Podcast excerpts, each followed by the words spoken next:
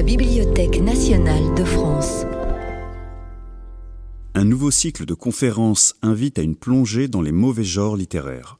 Après une première séance consacrée à la peur et l'épouvante, place au plaisir. Le gentilhomme, qui était très capable d'une telle commission, s'en acquitta avec toute l'exactitude imaginable. Il suivit M. de Nemours jusqu'à un village, à une demi-lieue de Coulommiers, où ce prince s'arrêta, et le gentilhomme devina aisément que c'était pour y attendre la nuit. Il ne crut pas à propos de l'y attendre aussi. Il passa le village et alla dans la forêt, à l'endroit par où il jugeait que M. de Nemours pouvait passer. Il ne se trompa point dans tout ce qu'il avait pensé. Sitôt que la nuit fut venue, il entendit marcher, et quoiqu'il fît obscur, il reconnut aisément M. de Nemours. Il le vit faire le tour du jardin, comme pour écouter s'il n'y entendait personne, et pour choisir le lieu par où il pourrait passer le plus aisément. Les palissades étaient fort hautes et il y en avait encore derrière pour empêcher qu'on pût entrer. En sorte qu'il était assez difficile de se faire passage. Monsieur de Nemours en vint à bout néanmoins. Sitôt qu'il fut dans ce jardin, il n'eut pas de peine à démêler où était Madame de Clèves. Il vit beaucoup de lumière dans le cabinet, toutes les fenêtres en étaient ouvertes, et en se glissant le long des palissades, il s'en approcha avec un trouble et une émotion qu'il est aisé de se représenter. Il se rangea derrière une des fenêtres qui servait de porte pour voir ce que faisait Madame de Clèves. Il vit qu'elle était seule. Mais il la vit d'une si admirable beauté qu'à peine fut-il maître du transport que lui donna cette vue. Il faisait chaud et elle n'avait rien sur sa tête et sur sa gorge que ses cheveux confusément rattachés. Elle était sur un lit de repos, avec une table devant elle, où il y avait plusieurs corbeilles pleines de rubans. Elle en choisit quelques-uns, et M. de Nemours remarqua que c'étaient ces mêmes couleurs qu'il avait portées au tournoi. Elle vit qu'elle en faisait des nœuds à une canne des Indes, fort extraordinaire, qu'il avait portée quelque temps et qu'il avait donnée à sa sœur, à qui M. de Clèves l'avait prise, sans faire semblant de la reconnaître pour avoir été à M. de Nemours. Après qu'elle eut achevé son ouvrage avec une grâce et une douceur qui répandaient sur son visage les sentiments qu'elle avait dans le cœur, elle prit un flambeau et s'en alla proche d'une grande table vis-à-vis du tableau du siège de Metz, où était le portrait de M. de Nemours. Elle s'assit et se mit à regarder ce portrait avec une attention et une rêverie que la passion seule peut donner. On ne peut exprimer ce que sentit M. de Nemours dans ce moment voir au milieu de la nuit, dans le plus beau lieu du monde, une personne qu'il adorait, la voir sans qu'elle sût qu'il la voyait, et la voir tout occupée de choses qui avaient du rapport à lui et à la passion qu'elle lui cachait, c'est en ce qui n'a jamais été goûté ni imaginé par nul autre amant. Alors c'est un peu curieux de commencer notre soirée pour un texte qui a l'air aussi sage. Mais je repensais à quelque chose euh, en, voulant absolument évoquer évidemment la princesse de Clèves que vous avez reconnue, ne serait-ce que par les, noms qui sont cités. Je repensais à ce que disait Baudelaire des liaisons dangereuses. C'est une formule qui est connue de Baudelaire. Il dit ce livre, s'il brûle, ne peut brûler qu'à la manière de la glace. Et j'ai toujours trouvé que la princesse de Clèves, c'était exactement la même chose. Alors je me suis fait plaisir, je dois dire, en choisissant ce texte. C'était un de mes textes de certificat de licence. Et d'une certaine façon, je pense que pour ceux qui l'ont étudié à ce moment-là, on ne s'en remet jamais tellement c'est sublime et que tout est dit sans être dit. C'est l'art de la litote du XVIIe siècle. Alors, cette introduction, pour euh, amener une introduction plus circonstancié sur ce cycle. J'ai voulu ce cycle, je, dis je parce que c'est ainsi que ça s'est passé, j'ai voulu ce cycle parce que dans une de nos salles, la salle H, a été commencée il y a quelques années par un, bon camarade qui est en retraite maintenant, Roger Musnick, tout un secteur euh, qu'on pourrait qualifier de littérature euh, populaire. Vous voyez pas la colonne vertébrale de la littérature la plus classique dont je m'occupe par ailleurs. Donc là-dedans, il y avait, il y a, pardon, le polar, le thriller, la SF, la fantasy d'expression française. Et à partir de là, je me suis dit, euh, et si on essayait à la BNF de monter un cycle qui parle d'une certaine façon de toutes les autres choses et de toutes les formes d'expression artistique, non seulement la littérature, mais la BD comme nous avions euh, euh, pour la première soirée, le cinéma, etc., etc. Donc avec le comparse François Angelier et son émission dont je raffole, euh, on s'est dit on allait faire trois moments, d'une certaine façon, qui ressemblent à mauvais genre que vous ne pouvez pas ignorer, j'imagine. Euh, donc, il faut quand même que je vous gronde un peu, parce que, vous voyez, la dernière fois, j'ai préparé mon effet, bien sûr. La, dernière fois, c'était bien réussi. hein. Il y avait à peu près 80 personnes, 90, parce que on allait avoir peur. On allait trembler, on allait parler du polar, comment on a peur dans la BD. Mais il faut bien dire que avec la séance sur l'érotisme, la pornographie, le cul, je crois qu'on va le dire, euh, on n'est plus 90, on est plutôt 180, voire de, bientôt les 200 que tient l'auditorium. C'est bizarre, hein Vraiment, je ne l'aurais pas parié du tout. Voilà, donc j'en suis ravie. Et là où je vais vous gronder, c'est si je ne vous revois pas le 12 décembre pour la troisième et dernière séance qui sera sur Rêver. Alors Rêver, c'est du point de vue des littératures de l'imaginaire. Ça sera plus autour de la science-fiction, la fantasy et l'autre aspect euh, dont s'occupe euh, ma collègue euh, Christine Génin, que je veux nommer aussi ici. Euh, voilà, alors euh, nous allons, je vais passer le flambeau, si j'ose dire, vu, vu oui. l'importance des flambeaux dans la princesse de Clèves, à François. Avant cela, je vais vous dire que la soirée est importante, donc on a gagné une demi-heure, donc on peut vraiment tenir jusqu'à 20h. Et de 20h à 20h30, il y aura une très belle table de librairie avec des titres de tous nos invités euh, juste là, à la sortie. Une dizaine de titres sont représentés. Donc vous pouvez commencer à préparer euh, votre carte bleue parce qu'il y a de très très beaux volumes. Euh, voilà, donc François, c'est à toi. Et puis on se retrouvera tout à l'heure pour euh, des lectures que je ferai encore. Et je pense ne rien avoir oublié. Donc euh, jouissons bien tous ensemble. Merci Monique pour cette ouverture somptueuse sur euh, la jouissance et le jouir et qui va être ce soir le sujet de cette euh, seconde soirée mauvais genre. C'est un peu le mot et je dirais l'univers qui en est le, plus emblématique, la jouissance, puisqu'il ouvre euh, à toutes les formes d'art. On jouit de la pratique et de la, dégustation des formes d'art, mais c'est aussi l'érotisme et la pornographie. Donc d'abord et avant tout les sujets de ce soir. Et pour en parler, il fallait des gens qui soient d'une compétence extrême à la fois dans l'expérience, dans la connaissance, l'érudition, l'action et la représentation. C'est pour ça que nous avons fait appel d'abord et avant tout à quelqu'un que je vous demande d'applaudir chaudement, Marilyn Jess.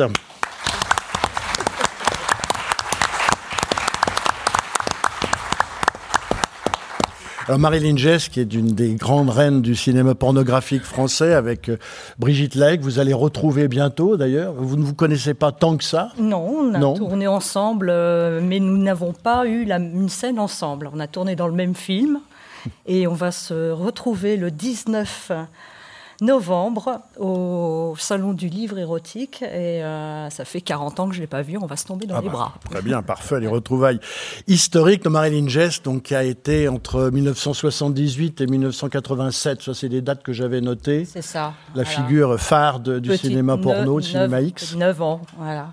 Avec toute une euh, pléiade de, metteurs en scène, notamment Gérard Kikoïne et, d'autres qu'on peut citer. Oh, bien sûr, euh, Gérard Kikoïne, Alain Payet, Francis Leroy, bon, il y en a beaucoup qui sont plus là. Euh, j'ai travaillé aussi pour Marc Dorcel, euh, j'ai travaillé aussi pour Jean-Marie Palardi, pour, bien d'autres, bien d'autres aussi. Très bien, bon, avec vous, on va voir un petit peu ce qui se passe après le mot moteur, comment vous incarnez, que vous jouez la jouissance. Dans combien de films à peu près? On peut donner un... Oh, une petite centaine. petite centaine, très Oui. bien. Donc, euh, En neuf ans, hein en novembre, non, bien Pas en un jour. et en un mois. Merci infiniment d'être avec nous ce soir, Marilyn Jess. Également présent, Christophe Beer, que l'on salue. Voilà. Christophe Beer, qui, au micro de France Culture, dans l'émission Mauvais Genre, dont je m'occupe maintenant depuis 26 années, euh, donne une chronique euh, qui, est, euh, qui sont publiées maintenant. Un deuxième volume vient de paraître aux éditions Le Dilettante, Obsession, quel meilleur titre. Et là, c'est Obsession bis, encore meilleur titre. Donc, il vient de paraître. Mais Christophe Beer est également érudit, encyc- encyclopédiste du cinéma érotique et pornographique, romancier. Il publie d'ailleurs des, des romans que vous pourrez retrouver à l'issue de cette soirée. Et donc avec lui, on va voir les manières dont s'articule à la fois l'érudition, l'écriture, l'acte de création et en même temps, je dirais, l'expérience de la jouissance, puisque tous ces secteurs ne sont pas abordés froidement, mais d'une manière effectivement ardente et très subjective. Présent également Éric Valbec. Alors Éric Valbec, je n'en dis pas trop puisqu'on va l'écouter en ouverture de, soirée. Donc, conservateur à la Bibliothèque nationale et surtout la cheville ouvrière de la grande exposition sur l'érotisme et la pornographie qui a eu lieu il y a quelques années, qui a été un triomphe, il faut le dire, Madame, Messieurs, un véritable triomphe. C'est également un grand spécialiste de Pierre Louis et de Jean Lorrain, auteur qu'on cite rarement quand il s'agit de pruderie et de chasteté, cher Monsieur Valbec. Et puis également Philippe Di Folco, que je salue. Alors, qui est un personnage d'une grande variété d'intérêts. On lui doit un livre extraordinaire sur le fils Le un milliardaire du sucre de la belle époque, qui, s'est voulu empereur du Sahara et qui a fini un peu comme dans Sunset Boulevard. Mais ce n'est pas le sujet de ce soir, on ne dira rien. Vous êtes également scénariste avec Mathieu Amalric. Vous êtes intéressé à la mafia. Et surtout, vous avez dirigé au PUF un dictionnaire de la pornographie préfacé par Jean-Claude Carrière et qui tente de cartographier au mieux cet univers euh, donc de la pornographie. On a donc ce soir deux et deux encyclopédistes de la question. On va commencer directement avec vous, Éric Valbec, pour justement évoquer un petit peu la, je dirais, la, place que, qui est celle de, l'érotisme et de la pornographie dans les collections de la Bibliothèque nationale. Donc il y a l'enfer, qui a commencé à devenir un objet de connaissance à l'époque d'Apollinaire. On a commencé à publier des catalogues, des investigations. Louis Perceau, Apollinaire lui-même, dans, l'enfer. D'ailleurs, l'enfer d'Apollinaire a été euh, réédité récemment. Mais vous êtes surtout à l'origine de cette collection. comment fait-on une, une exposition, pardon, une exposition sur un sujet comme l'enfer, comme l'érotisme et la pornographie? Et surtout, on va parler justement d'incarnation, de représentation. Comment on donne à voir euh, les, objets interdits? Il faut quand même avoir une scénographie à la hauteur et, je dirais, une, une sorte de muséographie qui soit quand même euh, au contact de l'objet qu'on évoque. Eric Valbec. Oui, alors l'enfer, ça a longtemps été un mythe. Hein. Les gens y pensaient, n'osaient pas trop y venir. Les ouvrages sont conservés à la réserve. Et en fait, l'idée de l'exposition est venue de Marie-Françoise Quignard, qui travaillait à la réserve et qui avait dirigé un numéro de la revue de la Bibliothèque nationale sur l'enfer, justement sans vraiment prétention, mais on présentait quelques livres. Et ce numéro a eu un succès fou, il a été réédité. C'est bien le seul numéro de la revue de la BN qui a eu autant de succès. Et de là est venue l'idée de présenter les livres de, les livres de l'enfer. Ça n'a pas été gagné parce que les gens nous ont pas du tout suivi en nous disant mais vous allez présenter des vignettes euh, qui font 6 cm de haut dans des bouquins de sade, ça va intéresser personne, c'est trop petit, euh, il n'y a vraiment pas de quoi faire, présenter 500 bouquins. Euh, et en fait, on, on s'y vraiment attaché et euh, l'idée a germé, on a rassemblé les pièces. On a cherché dans les autres enfers de l'ABN, parce qu'il n'y a pas que l'enfer de la réserve. Il y a aussi un, enfer aux estampes, un enfer à la photographie. Enfin, on a vraiment ratissé large. On a eu aussi beaucoup d'estampes japonaises. Et puis, on s'est posé la question, il faut présenter toutes ces choses qui sont parfois un peu ingrates et aussi évidemment très répétitive, hein, on va pas se leurrer, c'est les images sont, sont très souvent les très souvent les mêmes. Comment présenter 10 volumes de Sade qui font 10 cm de haut dans une vitrine pour attirer les gens? Donc on a travaillé avec une scénographe qui est extraordinaire, qui est Nathalie Crinière, et Nathalie nous a proposé une, une approche un peu ludique du, du, du, sujet et il fallait absolument faire participer le, le, le visiteur dans l'exposition pour créer un, lien entre des tout petits livres, des, images pornographiques, des gravures pornographiques aussi, et tout ça en ayant, un, oui, je vous dis le côté le côté ludique, faire rentrer le spectateur là, dans, dans ce côté-là. Donc on avait tout un système de vitrines avec des miroirs, ce qui fait que les gens qui regardaient des toutes petites vignettes érotiques se voyaient regardant les vignettes, mais voyaient aussi l'autre lecteur. En général, c'est des choses qu'on fait seul. Et là, le public se voyait en train de regarder, voyait son voisin. Il y avait des, des endroits où on pouvait entendre des des textes érotiques étaient lus. On avait aussi des, des, systèmes de, comme dans les gravures du 18e, le voilé, le dévoilé, où on voyait des choses et il fallait, il fallait aller voir pour voir ce qu'il y avait derrière. On a présenté aussi des photos dans un endroit un peu, un peu préservé, parce que les photos sont, c'est beaucoup plus évocateur qu'une, qu'une gravure de Sade. Vous voyez bien comment elles sont. C'est tous ces, toutes ces petites gravures comme ça qui sont très drôles, mais, donc il a fallu faire, euh, faire rentrer le lecteur dans ce jeu-là. Et puis on avait fait un jeu sur la, sur la tour, je sais pas, vous vous souvenez peut-être en 2008, on avait un, un, X qui était illuminé tous les soirs et qui illuminait Paris dans la tour. On, le X rose, oui, c'est la couverture du catalogue. On a aussi un partenariat avec la RATP, ou la station Croix-Rouge qui est fermée, et on avait euh, pris toutes les, les, les 4 par 3, les publicités, et on avait découpé, enfin, on avait fait des tirages immenses de gravures érotiques et euh, qu'on avait mis à la place des publicités. La station était fermée, hein, bien sûr.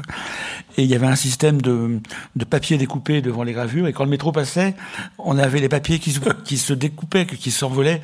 Donc on voyait un, bout de sein, un bout de fesse, et puis hop, et le métro passait.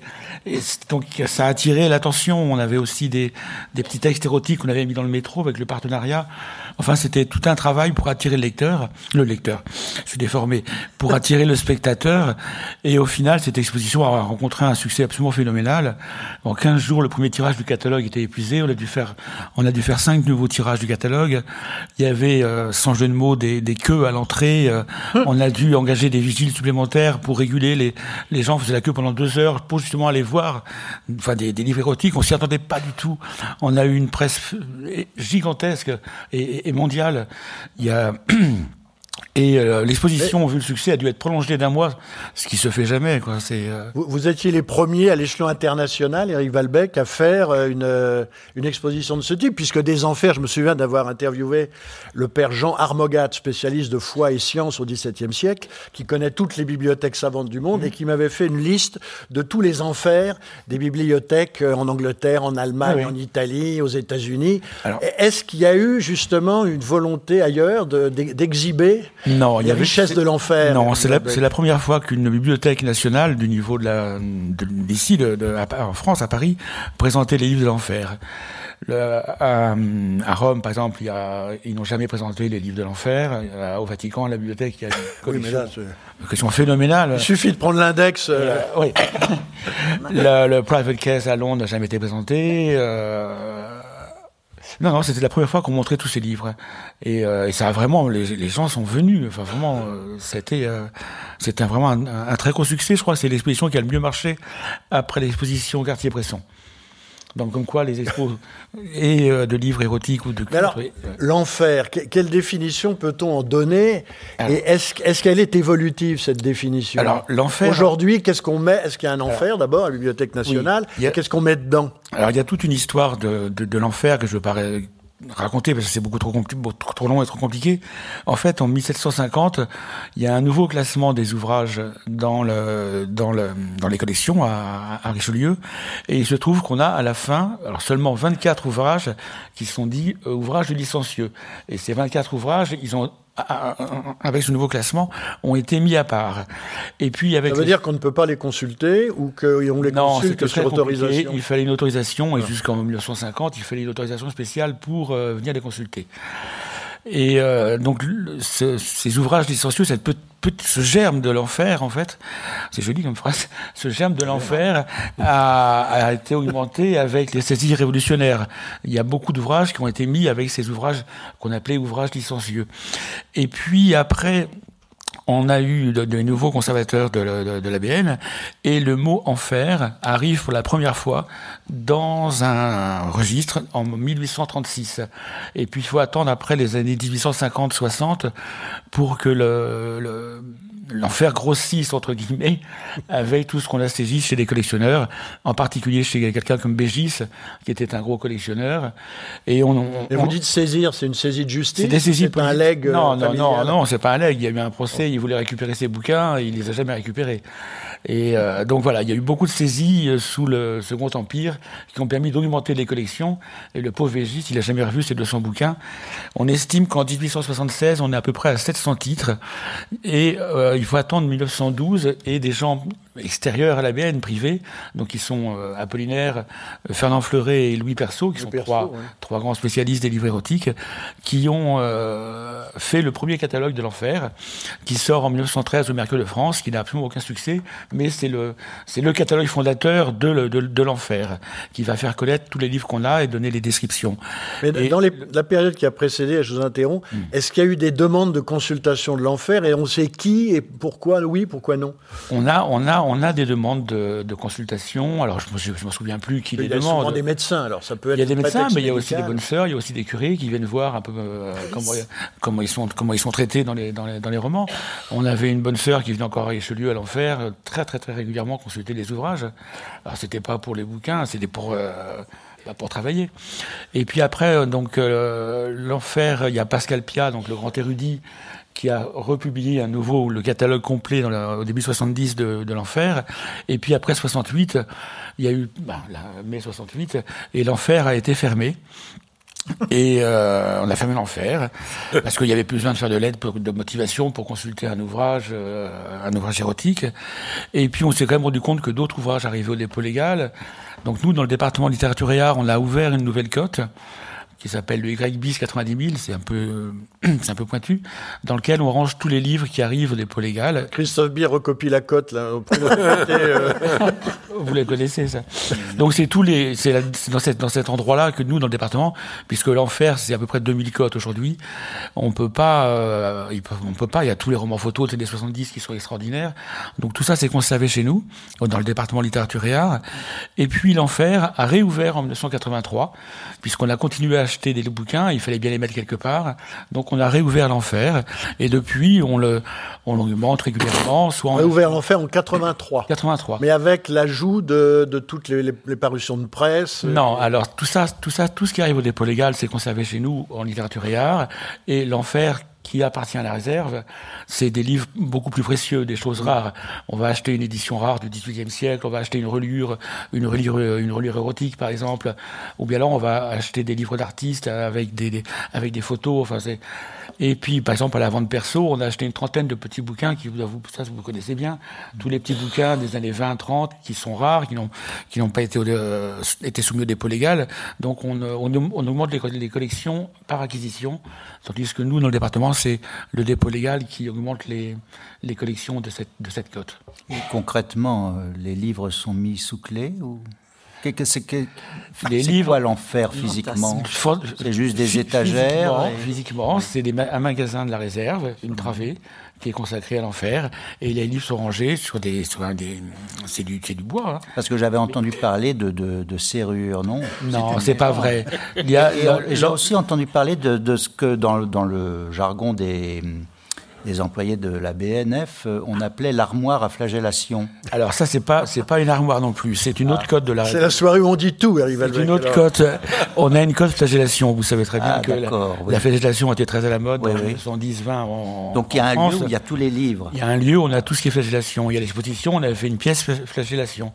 Par contre, l'armoire qui est grillagée, qui est c'est l'enfer des estampes et de la photo, où là c'est un meuble c'est un meuble qui est grillagé et qui est, et qui est fermé à clé. Mmh. Mais le dépôt légal vidéo. Vous avez la clé oh, bah, Non. Bah, bien qui a la clé Qui a la clé Il a bien, aux estampes, bah, il a bien fallu, il a bien fallu d'ouvrir pour aller voir ce qu'il y avait là-dedans. Hein.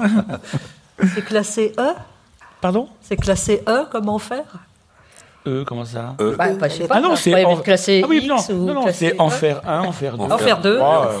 Jusqu'à la suite et par format, bien sûr. Et donc, il faut une clé non, ça, vous pouvez pas aller au magasin, vous. Et euh... Mais alors, c'est la question que j'allais vous poser. Est-ce que Marilyn Jess est dans l'enfer? Voilà. Bah, ça dépend ce que vous avez publié. non, je parle du dépôt légal de tout ce qui est cassette vidéo, euh, DVD. Ah oui, alors ça, ça c'est, autre chose. On n'a pas parlé des vidéos, mais bien sûr, on a les vidéos, mais là, il n'y a pas d'enfer des vidéos. Ah bon. Mais elle est dans les romans photos. Ah ben ça, les romans photos, c'est ça chez nous. Ah, beaucoup de romans photos. J'ai, oui. Quand j'ai dit une centaine, j'ai exprimé également, y compris les romans photos. Et alors ça, les romans photos, c'est chez nous, c'est dans le Gaibis 90 000. Et eux, ils sont, ils sont, ils sont, ils sont sous chaîne avec Akanda. C'est bien. Je, ah. je, mm. peux rajouter quelque chose sur le, la partie audiovisuelle où j'ai passé 16 euh, années. D'ailleurs, je vois beaucoup de mes anciens camarades dans la salle qui me corrigeront si je dis une bêtise, mais mes souvenirs doivent être bons. Si quelqu'un voulait consulter euh, les films de Marilyn, euh, c'est une consultation avec demande au directeur du département. Mm. Et il y a beaucoup de de supports de documents qui peuvent passer de cette façon. Je donnerai un exemple euh, qui, m'a marqué. Euh, au-dessus, de la salle P, on a des, loges euh, particulières. Et une fois, enfin à un moment, on avait eu quelqu'un de haut gradé dans la police qui venait voir où en était la vidéo de pédophilie, par exemple. Ça peut être ce genre de consultation. Alors évidemment, c'est pas au milieu des lecteurs qui sont en train de regarder une gentille bluette, vous voyez. Donc c'est ce qu'on appelle la communication de la consultation réservée. Alors, Eric Valbec, est-ce qu'il arrive qu'un document, qu'un livre, qu'une vidéo sorte de l'enfer pour être remis dans le... Non. Non. non. C'est l'enfer. L'enfer. C'est l'enfer. Voilà. pas de purgatoire. L'enfer éternel. C'est l'enfer ad vitam aeternam. Non, non, non. Au contraire, il arrive qu'on prenne des bouquins et qu'on les fasse passer à l'enfer. Ah. Mais ça, c'est pour des précautions pour pour que le livre ne se détériore pas, parce qu'il est précieux. c'est uniquement pour cette raison. Pour la réserve, c'est uniquement parce que le livre est rare et précieux. Hmm. Vous savez qu'il y, a des séries de ça, on n'en connaît que deux, trois séries complètes. Hein, donc, euh, hmm. le fait qu'il soit à l'enfer, à la réserve, dans les magasins protégés, c'est, c'est quand même, c'est une sécurité. Et Philippe Dufolco, vous qui avez donc, dirigé un dictionnaire de l'enfer, de, de, la, de la pornographie au PUF. Euh, est-ce que vous êtes allé faire un tour dans l'enfer? Est-ce que pour vous c'est un lieu mythique? C'est un, J'imagine qu'il y a, une, une, entrée en fer dans le dictionnaire. Oui. Oui, il y a une entrée en fer, mais oui, j'ai visité, bah, je fréquente la BN depuis les années 80, mais mon camarade Valbec m'a servi de, de guide. Euh, dans ce... Il y a Antoine Couron aussi, que j'avais bien connu à l'époque, euh, qui m'avait montré certains livres effectivement très précieux. Il fallait mettre des gants blancs, etc. Euh, oui. Moi, ce qui m'intéresse, c'est de savoir les critères d'admission de l'enfer. C'est-à-dire que la définition du mot licencieux m'intéresse quand même. Euh, qu'est-ce qu'on définirait aujourd'hui comme licencieux? Ça m'étonne quand même qu'on. Eric Valbec licencieux, censuré Non, il n'y a pas de censure dans l'enfer, parce que c'est des livres qui ne sont pas censurés, puisqu'à l'époque, ils circulaient sous le manteau, il n'y avait pas d'éditeur, c'était édité à, avec des fausses adresses euh, et des fausses mentions d'édition, donc il ne faut pas mélanger enfer et censure. Mm. Il n'y a absolument aucune censure dans l'enfer, puisque c'est des livres qui n'étaient pas soumis à dépôt légal, qui passaient pas au musée d'intérieur et qui, euh, et qui vraiment étaient circulés sous le manteau. Mm. Euh, il n'y a absolument aucune censure, au contraire. Vous ne voyez pas de censure chez Sade, par exemple, ou chez d'autres. Hein. Merci Eric Valbec pour cette présentation donc euh, des richesses infernales de la Bibliothèque nationale. Euh, Marie-Lynn Jess, vous qui êtes donc dans l'enfer, vous n'êtes jamais allé voir un peu si vos œuvres complètes étaient dans, dans l'enfer non, non, non, non, non, je n'ai pas été voir, non, j'ai trop peur, hein. j'ai pas envie d'aller en enfer. non, non, non c'était... C'est autre chose, hein, les films X. Euh, mhm. Euh, voilà, c'est euh, une simulation aussi, euh, et c'est une pratique filmée devant une caméra et on n'est pas forcément à même de, pouvoir jouir et, d'être en pleine action. Donc on est quand même on est quand même arrêté par, euh, par, euh, par des metteurs en scène qui vous demandent de faire des choses. Euh, on n'a pas forcément envie de faire, mais c'est du cinéma. Hein. C'est du cinéma. Pas comme à la maison. Donc on va, on va parler de ce cinéma, donc une centaine de films pornographiques. Oui, Vous avez été la, la moins, moins. En fait, il y, a eu environ. J'ai dû en faire 60-70, mais c'est vrai que parfois on utilise une production va utiliser un bout d'un film que j'ai fait et le reconstituer dans un autre film, ce qui fait un deuxième film. Pardon Entre donc euh, la fin des années 70 et la fin des, années 80, votre premier film, c'est à 18 ans, vous avez tourné dans Collégien en chaleur de Georges Clair. Mais avant, vous aviez fait, ça n'a pas été une sorte de début comme ça spontané, avant, vous avez travaillé comme modèle en photo, en roman photo. Quel a été un petit peu, justement, euh, votre, euh, votre trajectoire, si votre parcours Et notamment, c'est la question, justement, qu'on va, vous, on va cesser de vous poser, c'est la manière de représenter présenter la jouissance. Donc, quel a été un peu votre parcours avant d'arriver à ce, premier film? Mm. Alors, mon parcours, d'abord, j'ai été élevée dans une famille très puritaine où euh, on ne parlait absolument pas de cul. Et donc, euh, j'ai découvert euh, avec mes partenaires vers 17-18 ans ce que c'était que faire l'amour. Et puis, euh, j'ai découvert un, garçon qui était mon premier mari, qui m'a présenté à, des photographes. J'ai d'abord commencé effectivement par faire des photos de lingerie, et puis évidemment les lingeries, pourquoi évidemment? De fil en aiguille, il n'y avait plus de lingerie. Et de moins en moins de lingerie. De moins en moins de lingerie. Et puis j'ai remis des lingeries pour tourner. Et donc j'ai fait mes premiers films. Tout en étant assez curieuse parce que je n'avais pas de recul chez moi. Et j'ai découvert le porno, mais le porno euh, sympathique, pas vulgaire. Hein. Euh, c'était des vacances, euh, on s'amusait bien, c'était les mêmes garçons. Et effectivement, pour pour mimer la jouissance. Alors justement, c'est la, c'est la question qui. bah, c'est un travail, c'est, c'est, c'est, voilà, c'est, on prend pas de plaisir. je veux dire, c'est pareil quand on tourne une scène euh, de comédiens euh, dans un restaurant, ils vont pas forcément se régaler.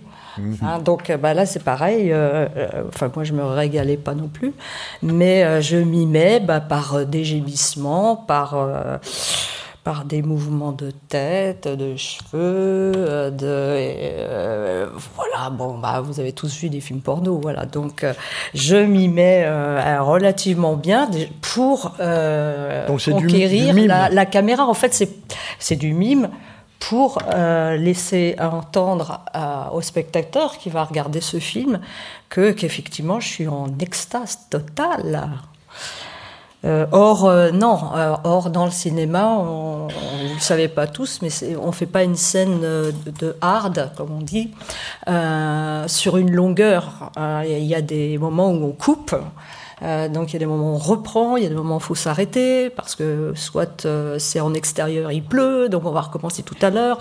rien n'est simple et tout est un, tout est dans la comédie. En fait, c'est peut-être pas facile non plus de jouer juste avec euh, son corps, euh, son visage euh, et mimer le plaisir sans qu'on ait de texte. Donc il faut quand même laisser percevoir pour les gens qui vont voir le film euh, que je prends vraiment mon, mon fade au pied. Et, et, et, voilà, donc en fait, c'était pas simple au départ, et puis. Euh, bah, c'est pas qu'on y prend goût, mais c'est que c'est pas non plus facile à faire. Euh, c'est je, crois que c'est de, de, de, film en film, j'ai réussi à davantage être euh, la femme que euh, le spectateur euh, voulait voir. C'est ça, vous répondiez à une demande, qui est celle du, public et aussi à, une direction de, Parce que metteur en scène. Il y a des garçons qui ne sont pas faciles sur des films porno, il y en a d'autres. voilà, et puis donc les positions que l'on fait. Alors il y a le missionnaire, hein, il y a la levrette. En fait, c'est tout dépend aussi du, garçon, de sa taille. Et euh, parfois, euh, voilà, ça faisait mal, parfois non. Euh,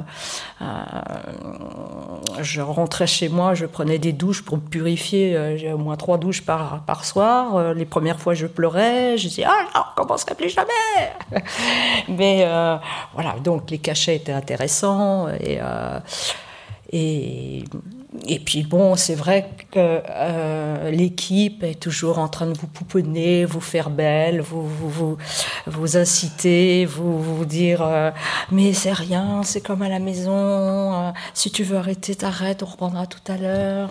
voilà, donc on est très sollicité et on est très protégé par euh, le metteur en scène, par le cadreur, par euh, la maquilleuse. On est très pouponné, on, s'occupe bien de nous et il y a cette libération qui... Euh, donc la libération, ça a été grâce aussi au metteur en scène avec qui j'ai tourné. D'autres où c'était moins intéressant et ça se voit sûrement. Vous avez trouvé des directeurs d'acteurs euh, qui, euh, avec qui vous avez créé une complicité, une amitié, une confiance. Bien sûr, on, avait des, on avait des textes à l'époque, on avait un scénar à l'époque, euh, on avait, j'avais, on avait un, j'avais un répondeur à la maison, donc effectivement à cette époque on n'avait pas les portables, mais j'étais truffée de, de, propositions pour partir soit au château de Luzarches faire un tournage, soit à Ibiza. Bon, donc j'avais le choix, et de préférence je préférais L'aventure. l'aventure. L'aventure, voilà. Et euh, c'est la raison pour laquelle aussi ça paraissait des vacances. Voilà. Et puis il faut dire aussi que c'est pas non plus, euh, c'était sur une semaine euh, quand on tournait des films porno. Euh, on avait le temps. on avait l'impression de tourner en 35. On avait l'impression, on faisait du cinéma. Voilà. Donc, bah, je suis pas folle dingue des films de cul qui se font maintenant sur les réseaux sociaux et qui n'ont méga aucun rapport avec euh, mon époque. Euh, nous, on appelait ça des films d'amour. Euh, les garçons que je côtoyais étaient régulièrement les mêmes, hein, que ce soit Guy Royer, que ce soit. c'est comme avec le réalisateur, vous aviez des, partenaires récurrents. voilà. Alors, tous les réalisateurs et l'équipe technique venaient du cinéma. Il venait du, vrai cinéma. Euh, restaient les comédiens et les comédiennes qui n'avaient rarement fait de cinéma euh, traditionnel. Et euh, on rêvait toutes et tous, en faisant du cinéma porno, du cinéma porno, un jour d'être détecté et avoir peut-être. C'est arrivé Ça m'est arrivé. Ça m'est arrivé, ouais. Christophe, la même chose. Christophe Bier, vous qui êtes l'auteur d'un directeur d'une encyclopédie du cinéma euh, érotique et pornographique français en 18 et 35 mm.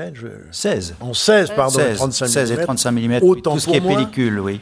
Euh, quand on voit les, films de, Marilyn Jess, on a l'impression que ce qu'elle amène, comme ça, dans cet univers du cinéma pornographique, c'est une sorte d'allégresse c'est quelque chose d'assez mozartien, une espèce de, côté pimpant, de côté joyeux. Elle parlait des vacances, ça c'est le mot dans ce qu'elle vient de nous dire, qui revient souvent des vacances. Il y a quelque chose d'un peu solaire dans son, euh, sa personne. Oui, enfin les vacances, ça c'est le ressenti de, Marilyn.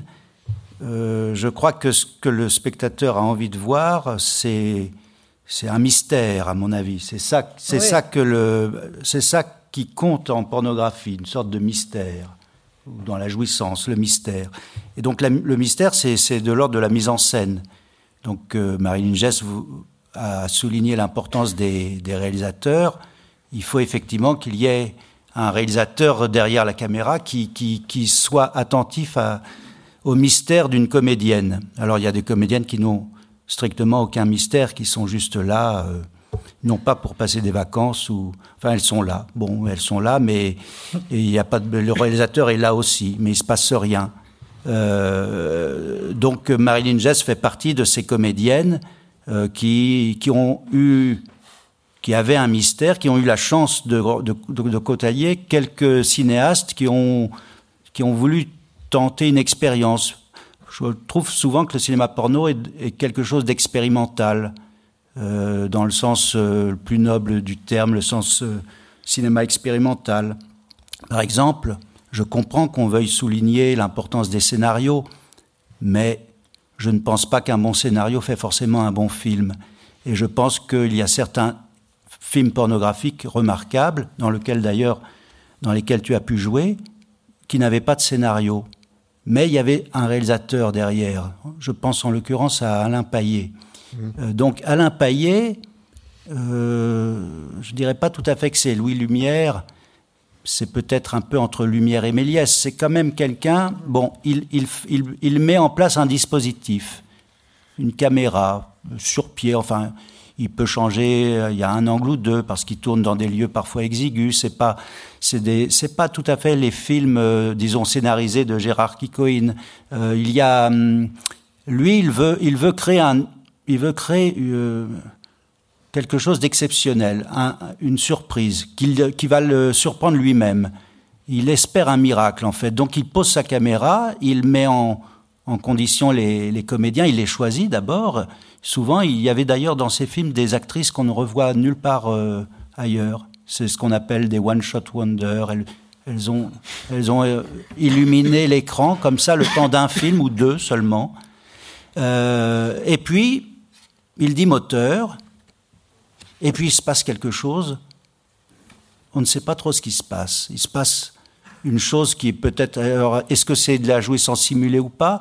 En fait, le spectateur, je crois, s'intéresse surtout à une émotion qui va tout d'un coup le saisir. Et, et, je pense que souvent, les scénarios, souvent les, beaucoup de réalisateurs se disent nom d'une pipe, j'ai fait un scénario. voilà, oui. J'ai un, un, scénario, j'ai des techniciens, j'ai une maquilleuse, j'ai ceci, j'ai cela, j'ai dix jours de tournage.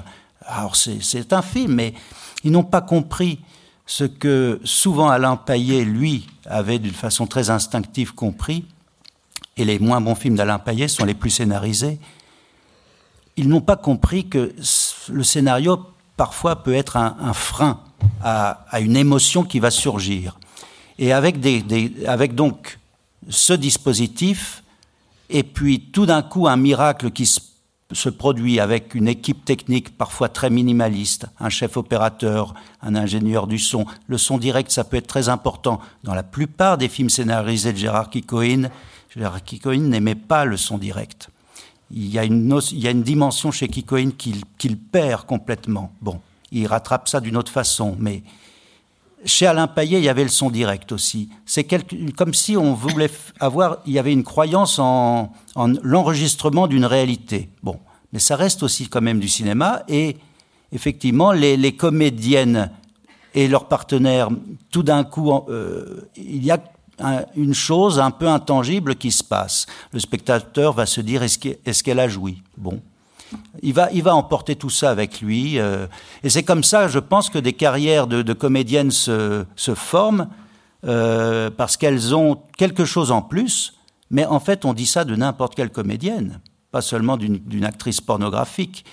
Mais euh, c'est vrai que dans le cinéma pornographique, il y a cette dimension, il y a peut-être un mystère encore plus grand, mais finalement, je crois que ce mystère n'est pas plus grand que celui d'Ava Gardner.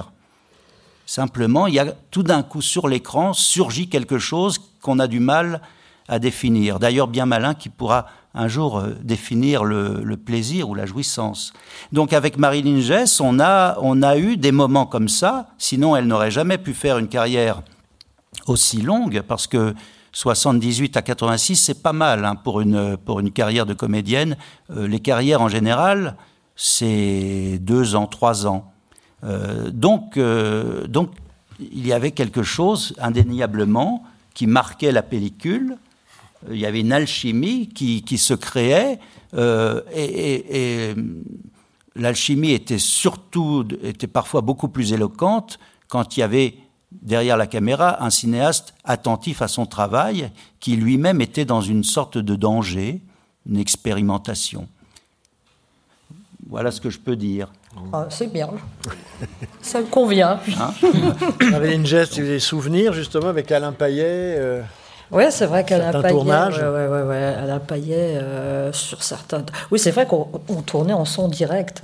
C'était. oui, euh, mais euh, euh, la, magie, comme tu, le soulignais, euh, intervenait parce que quand même, on n'était pas à la lettre près sur le scénario. Donc il nous laissait quand même des moments où nous pouvions, chacune de nous ou chacun de nous, les comédiens, exprimer autre chose que ce qu'il avait demandé. Après, la magie, c'était qu'il faisait confiance.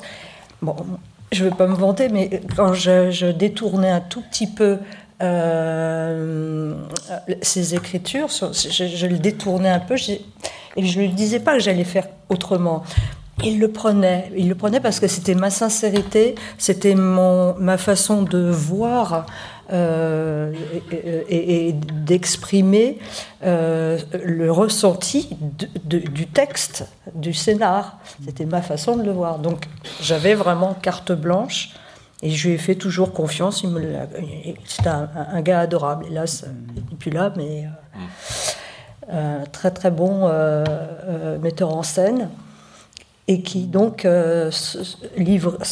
donnait aux acteurs une petite, euh, une petite marge. Hein. Après, euh, bah, d'autres, euh, ça n'allait pas parce que, j'allais dire, justement, ils n'étaient pas inspirés. moi, en ce, qui me concerne, j'étais très bien inspirée et, je, le sentais comme ça, je, le jouais comme ça. Et, d'ailleurs, les costumes, pareil, j'avais envie de me saper comme ça. Tout le monde me faisait confiance. Et le résultat leur plaisait. Mmh. Mm. Oui, il aimait bien, il aimait bien les fortes personnalités aussi. Euh.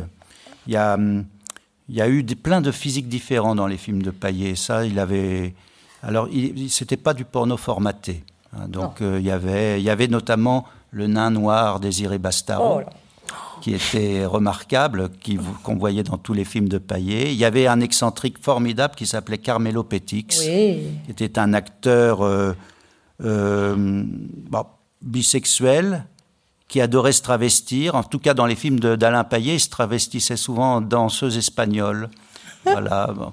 Il y, a, quelque chose parfois de pasolinien chez, chez ce cinéaste, avec des dames, euh, des dames énorme à la Fellini. c'était, c'était incroyable, oui. Euh, Philippe Di Folco. Les Lolos de la Pompiste, il a fait ce film notamment. qui doit être au dépôt légal. Je le précise parce que, évidemment, vous allez aller à la BNF demain. Demain, on va voir. Il y aura afflux de demandes pour les lolos de la pompiste. 90 000, c'est quoi la Philippe Dufolco, vous avez-vous des, souvenirs de, justement d'avoir. Très intime comme question, je ne sais pas si je peux répondre. Je ne parle pas de tournage, mais je dis de visionnage. De... Oui. oui, mais c'est intime. 78, j'avais 14 ans. Donc ah. Ça va, il y a Ma découverte du porno se fait. Euh, du porno vidéo, de la vidéo pornographique, parce qu'il faut préciser les choses, euh, avec Canal+, que mon père mmh. s'empresse de, devenir, euh, enfin d'adhérer, puisqu'il est l'un des premiers abonnés, pour vous dire le père que j'ai. Euh, et donc j'ai essayé de le regarder, le film avec de la... Vous savez, on prenait une... Passoire Une passoire, pas, du tout. Pour voir Canal+. Et le père m'avait planqué le code, il avait des vidéos comme ça qu'il accumulait. C'est lui le responsable. Euh, oui, euh, j'ai pu en regarder, oui, c'est admirable. J'aime beaucoup cette époque, 78-85, oui, c'est une grande époque. Et pourquoi pour une grande époque? Parce que bah, d'abord c'est du cinéma. C'est paradoxal, je, rejoins beaucoup euh, Christophe sur l'idée de le scénario tue effectivement quelque chose de l'ordre de la magie, oui, d'une magie mystérieuse, on ne sait pas ce qui se passe, cette alchimie. Je sais pas, il y a, y a une classe, une élégance, une façon de... Il y a, y a, un côté très bourrin aujourd'hui. Enfin, ah oui, oui. Voilà. C'est quasiment euh, voilà, le, plombier avec l'accent du midi, dans les doublages notamment.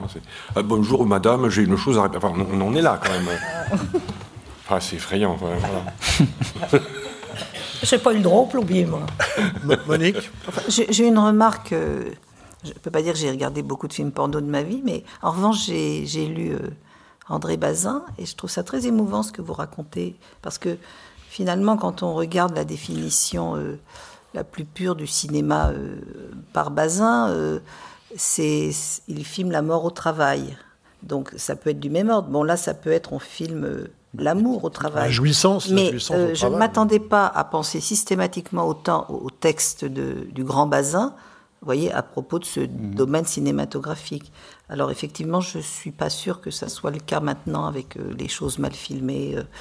Euh, c'est plus du cinéma s'il n'y a pas une caméra, par ah exemple. Je ne sais pas, euh, bon, mais je ne sais pas si Bazin euh, regardait beaucoup à de mon avis, cinéma, mais faut pas, faut pas non plus, comment dire, non. faut pas sacraliser, comparer, comment dire, pas anoblir, mais mm. dire que la que le, le fait de, de, de, filmer en 35 mm, c'est mm. ça nous il y, a, eu des très mauvais films dans cette période. C'est pour ça que je m'insurge toujours quand j'entends parler d'âge d'or du cinéma porno.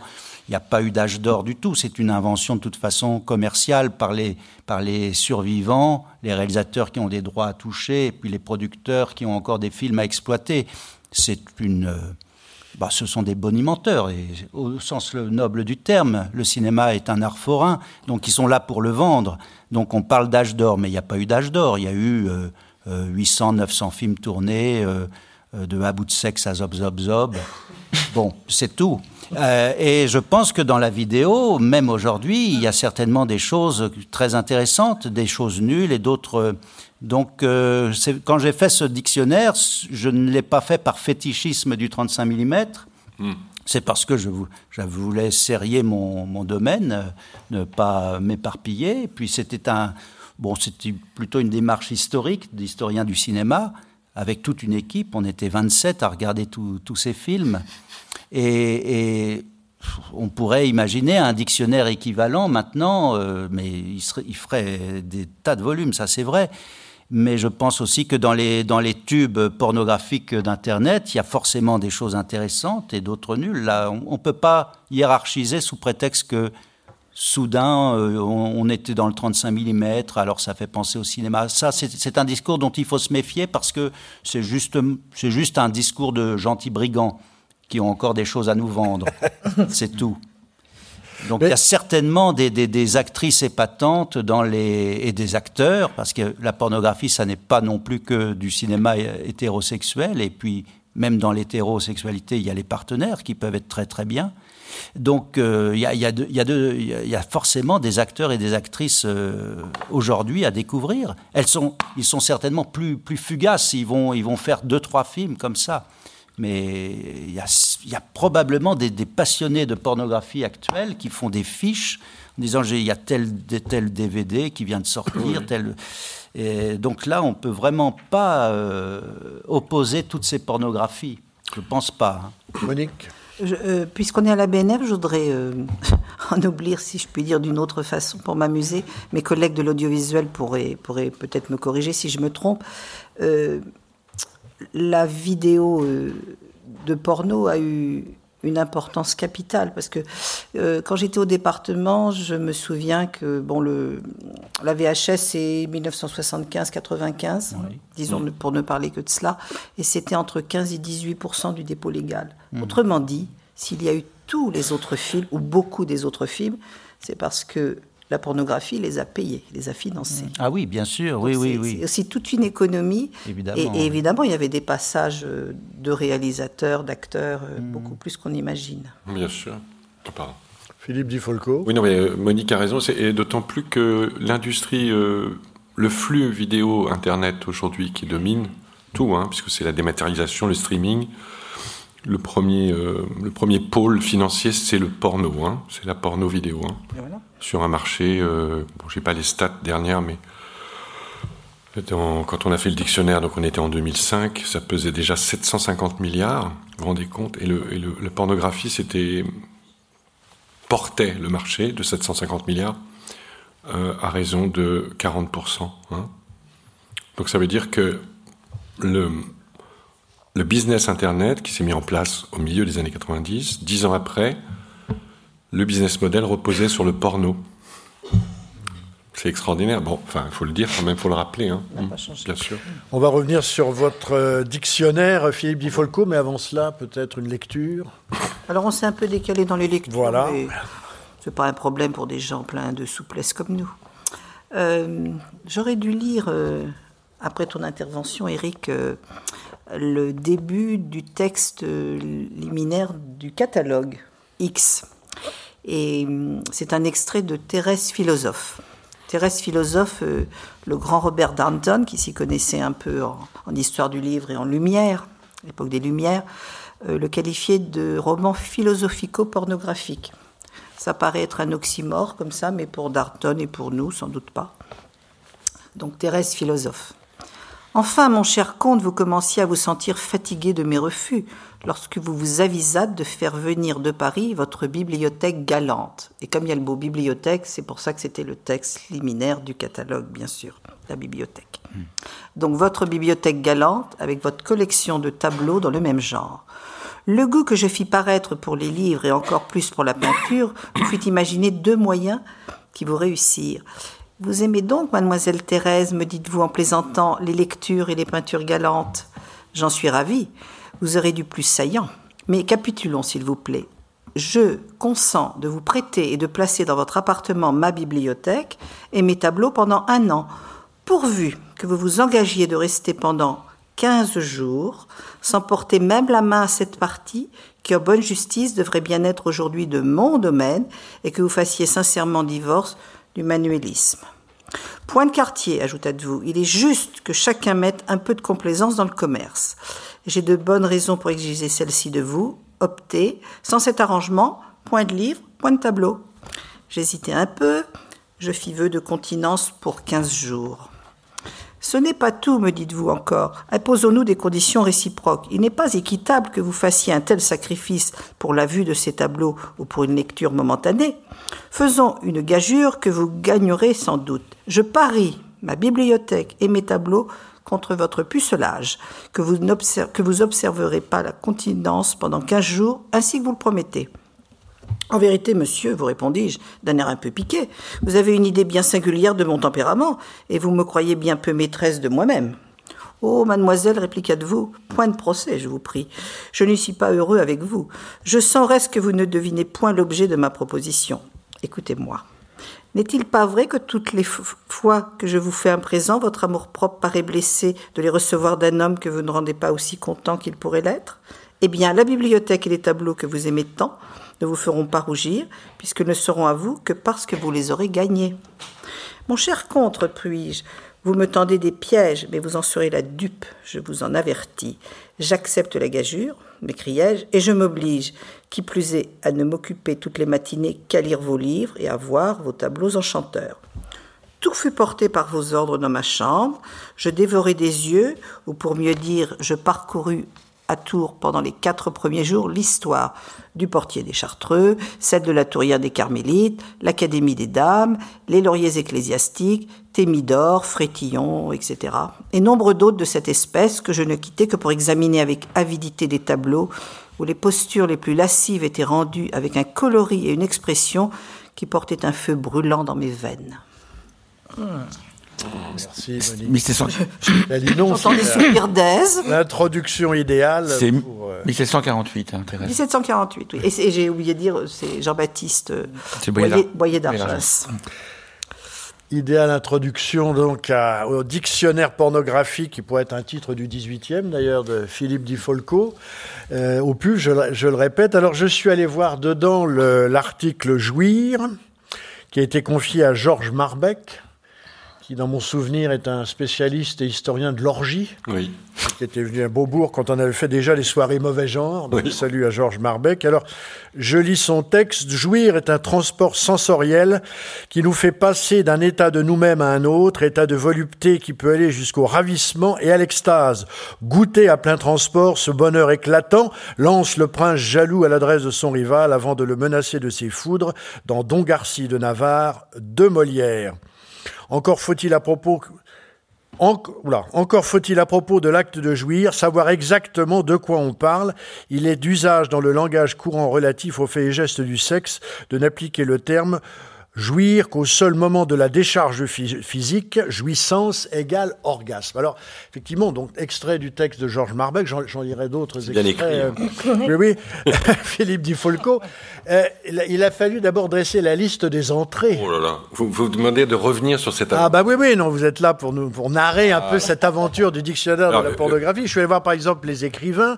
Alors il y a Apollinaire, Arétin, Bataille, Fourier, Genet, Guyotas, Sade, Louis et Proust, entre autres. Hmm. Euh, il y a tout un. Il a fallu faire des choix. Alors, comment comment avez-vous construit votre propos bah, C'est un travail d'abord. Autant Christophe Beer dans son encyclopédie, l'encyclopédie du cinéma érotique et pornographique en 16 et 30. Bon.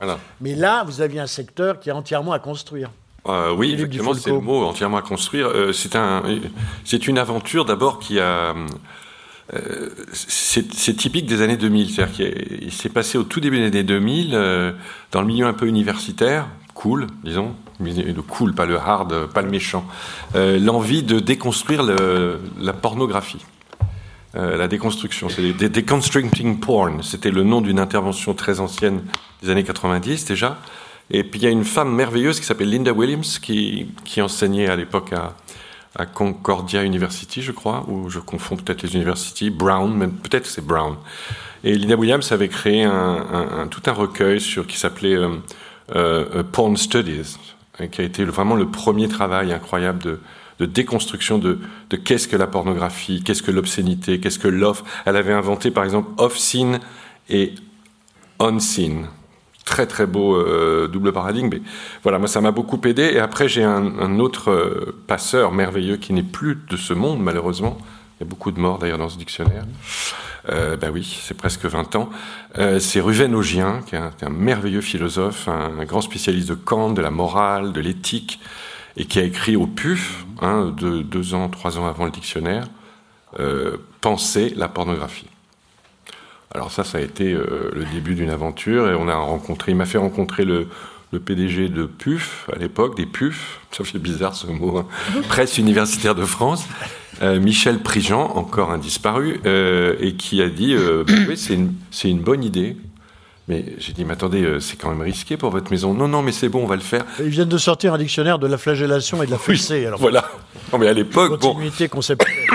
Et donc, on a réuni avec un comité scientifique dans lequel il y avait Madame Cantoche-Perber, euh, etc. Euh, Il y avait beaucoup d'Américains, de Français, de gens du monde entier. D'ailleurs, on a réuni 105 intervenants, des écrivains, des spécialistes, beaucoup de. C'était incroyable. C'est une, une aventure presque paritaire, homme-femme. Euh, on a abordé avec Madame Boursier, par exemple, Sam Boursier, euh, quelque chose de totalement neuf, qui est le post-porn.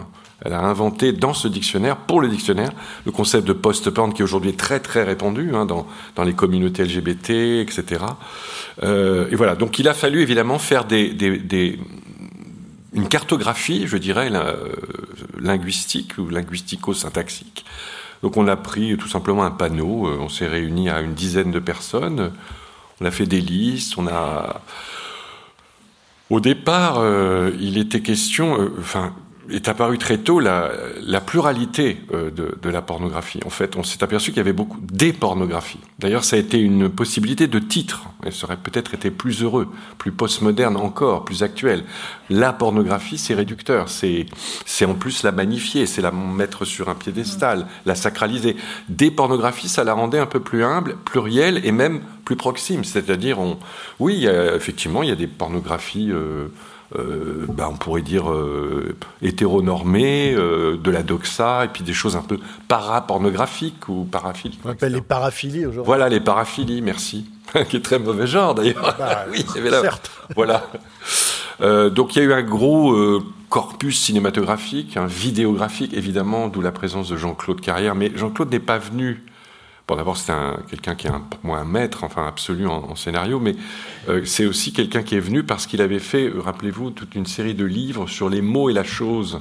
C'est-à-dire, et oui, euh, l'art de nommer. Est-ce qu'on dit, est-ce qu'on pourrait dire alors, euh, bon, je vais y aller. Hein, je dire, est-ce qu'on dit bit ou que ou, ou, ou linguam Enfin, il y a plein de mots. voilà, chat, poussi, etc. Enfin, bon, vous connaissez tous ces mots infernaux.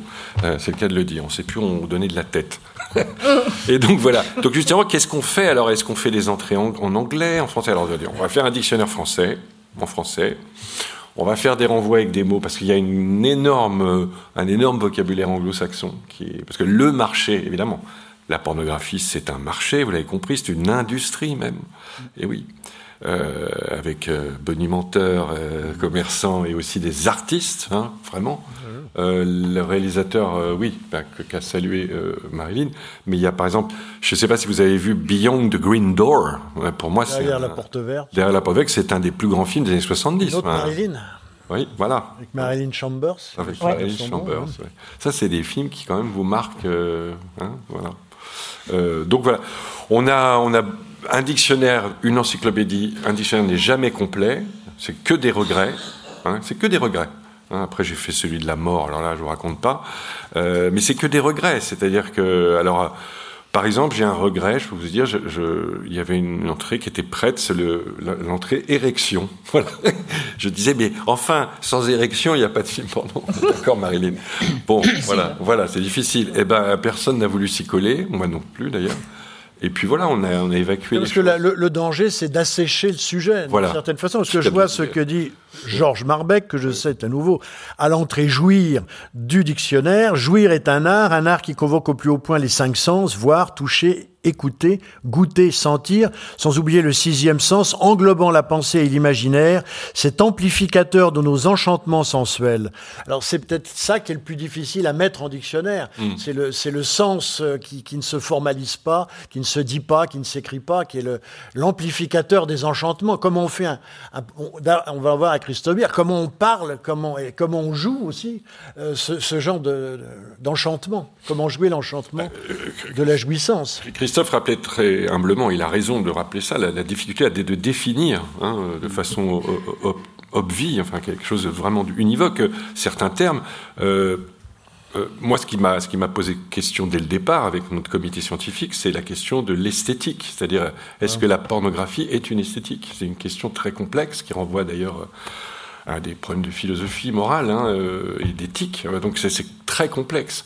Euh, moi, je trouve magnifique un film comme Beyond the Green Door et des films euh, de, de M. Pavillet. Bon, il y a, il y, a des- il y a des films pornographiques qui, visiblement, c'est ce tout le monde le sait, on va le dire, ne servent qu'à amener l'homme à se masturber et à jouir, à expulser son sperme. faut dire les choses, vous voyez, quand on les dit euh, comme ça, linéairement, vraiment très bas, comme ça, sans effet de manche, ah oui, ah oui, ça sert à ça. Ben oui, ça sert à vider une boîte de Kleenex, à ce que des, jeunes hommes et des, femmes, d'ailleurs, et des jeunes femmes, euh, connaissent quelque chose qui est de l'ordre du spasme dans leur corps lorsqu'ils passent de l'état d'enfant à adolescents et à adultes, car c'est un transfert. Cette mutation, elle fait peur. Elle fait peur, cette mutation. Vous réveillez un matin, vous avez des poils, vous avez une voix qui a changé. Les filles, ah, j'ai des seins. Vous voyez, c'est monstrueux. Mais c'est vrai que c'est de l'ordre du monstrueux, vous voyez Et après, ce qui vous attend, c'est oh, la pénétration. Mais dans les deux cas, femme, c'est ah, invasion du corps, il faut envahir un corps et vous êtes envahi. Non mais rien que ça, c'est terrifiant. Et quand vous écoutez les actrices et les acteurs de films porno, ils vous parlent de ça. Il vous parle de ces angoisses-là. D'ailleurs, on vient. Marilyn, Marilyn bien Oui, non, mais très juste. Euh, euh, moi, j'aimais autant euh, tourner dans des films où j'avais pas trop de, pénétration. voilà. Et bah, j'étais bien obligée, mais je veux dire, c'était pas non plus mes scènes préférées.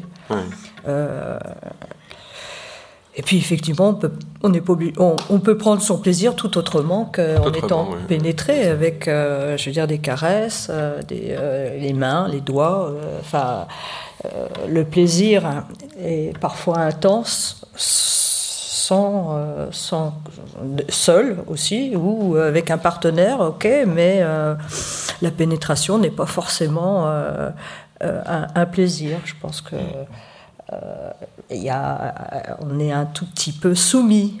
The. Ah, ce qui euh, nous concerne. Bah, Donc il y a une soumission. il n'y a, pas forcément. C'est clair. Et, c'est surtout le, le, garçon, l'homme, hmm. qui, euh, qui préfère la pénétration. Parce que lui, l'homme, je pense qu'il n'y a que sous cette forme-là qu'il puisse avoir un orgasme. Bon, à part évidemment euh, euh, une pipe, mais euh, je veux dire, c'est encore une introduction. Hmm. On, est bien d'accord. C'est encore que ce sont. Oui. Non, non, là c'est c'est réducteur, je crois. oui. Oui, mais, je, vois, je vois tout à fait pourquoi tu dis ça, parce que les hommes ont, ah. oublient souvent qu'ils ont aussi euh, un cul, peut-être, et, que. Euh, et surtout, ils, n'oublient jamais qu'ils ont un sexe. Ça, c'est vrai. Ah ils sont, c'est peut-être leur malédiction, avoir un, enfin, un sexe, avoir un pénis, avoir une verge, ou alors avoir une queue, comme en pornographie, pour écrire l'écriture de la pornographie. Mais j'en parlerai tout à l'heure. Oui. oui, je préfère dire que. Euh, bah, oui, ça c'est la malédiction des hommes, mais, j'ose espérer qu'en 2023, euh, cette malédiction, il commence à s'en libérer. Mais c'est vrai que euh, la pornographie classique a du mal à les, y aider, puisqu'il y a, toujours ce triomphe du phallus qui, semble être au cœur de toutes les préoccupations. bon, oui, voilà. Oui, en ah, plus, parfois couvert. Mais, mais, mais effectivement, la pornographie, euh, ça, aurait été bien que la pornographie, enfin, la, comme tu disais, il y a des pornographies. Heureusement, aujourd'hui, il y a certaines pornographies qui nous, qui nous amènent à penser autrement, à, voir que la porno, qu'il y a une autre, il n'y a pas que le phallus euh, qui compte. Non. Ah. Vous êtes d'accord Philippe Dufolco. Non ben, à, l'époque, on, a accueilli au début des années 2000 cette pornographie-là, alternative, autre, avec euh, Ovidie. Euh, euh, je crois qu'elle a été pionnière là-dessus. Et, puis et puis on a reçu, on a reçu des textes quand même. Je suis allé chercher aux États-Unis. On avait un bon budget, j'avoue que les PUF à l'époque nous ont donné les moyens d'aller chercher Catherine McKinnon quand même. Mm. Je ne sais pas si vous connaissez Catherine McKinnon et Andreas Working, mais ce sont les penseuses les plus les premières dans les années 70 qui ont appelé un chat un chat en disant les femmes subissent une forme de violence en tournant des films pornographiques. Et ça, elles l'ont dit, elles l'ont dit euh, très fort, de façon, vous savez, comme on le faisait dans les années 70, le point levé. Euh, côté Women's Lib, hein, c'est vraiment magnifique de voir cette puissance euh, du féminisme à l'époque ça me fait un peu rire aujourd'hui la puissance actuelle. bon, bref, on ne va pas rentrer dans ce débat, mais je veux dire, le travail a été déjà fait. Euh, hein, il faut rendre hommage à ses grands-mères, euh, parce que Catherine est très âgée aujourd'hui, on s'écrit toujours. Mais voilà, on a voulu aussi que ce dictionnaire soit l'interface de voix contraires, hein, d'un débat. Il y a un vrai débat intérieur. Euh, l'expression du jouir par Marbeck, magnifique, magnifique, plus magnifique styliste, aurait aussi mérité peut-être quelque chose d'autre, hein, un point 2, un jouir 2, vu par quelqu'un d'autre. Bon, voilà. Mais on est dans l'hypersubjectivité, là. Chacun pourra faire son, absolument son texte à, Tout à, fait. sa manière. Mais est-ce qu'il en va pas, Philippe Dufolco, d'un dictionnaire de la pornographie comme d'un dictionnaire de la mystique euh, Il est un peu absent de son objet. si on est dans la jouissance, dans le, mm. le, point aveugle, la bascule, le bataille, tout ça, euh, est-ce que euh, même la, mystique, il y a aussi des, des, pratiques pour arriver à l'extase et tout, pareil pour la, pornographie. Est-ce qu'il n'y a pas justement cet enjeu d'arriver à, à, cerner un objet, à faire la périphérie autour d'un objet qu'on n'arrive pas à nommer? C'est un objet qui se dérobe en permanence, qui est, sujet à des apories, hein, des impasses, euh, et aussi on s'est aperçu, mais ça n'importe qui peut s'en rendre compte, que ce qui était indexé comme pornographique, par exemple au XVIIIe siècle, hein, euh, on dit telle chose est pornographique. Je crois que le mot d'ailleurs devient très commun sous les Lumières. Euh, oui, parce que c'est un mot inventé, hein, c'est un mot qui a trafiqué du faux grec, enfin bref, euh, il y avait les porneilles. Si ça, ça existait du côté des, de Satyricon, par exemple, de Suétone, etc. On parlait des porneilles, c'est-à-dire la représentation de prostituées. Hein. on faisait des petits spectacles comme ça. Enfin, bon, ça, ça nous ramène à l'Antiquité, c'est un autre sujet.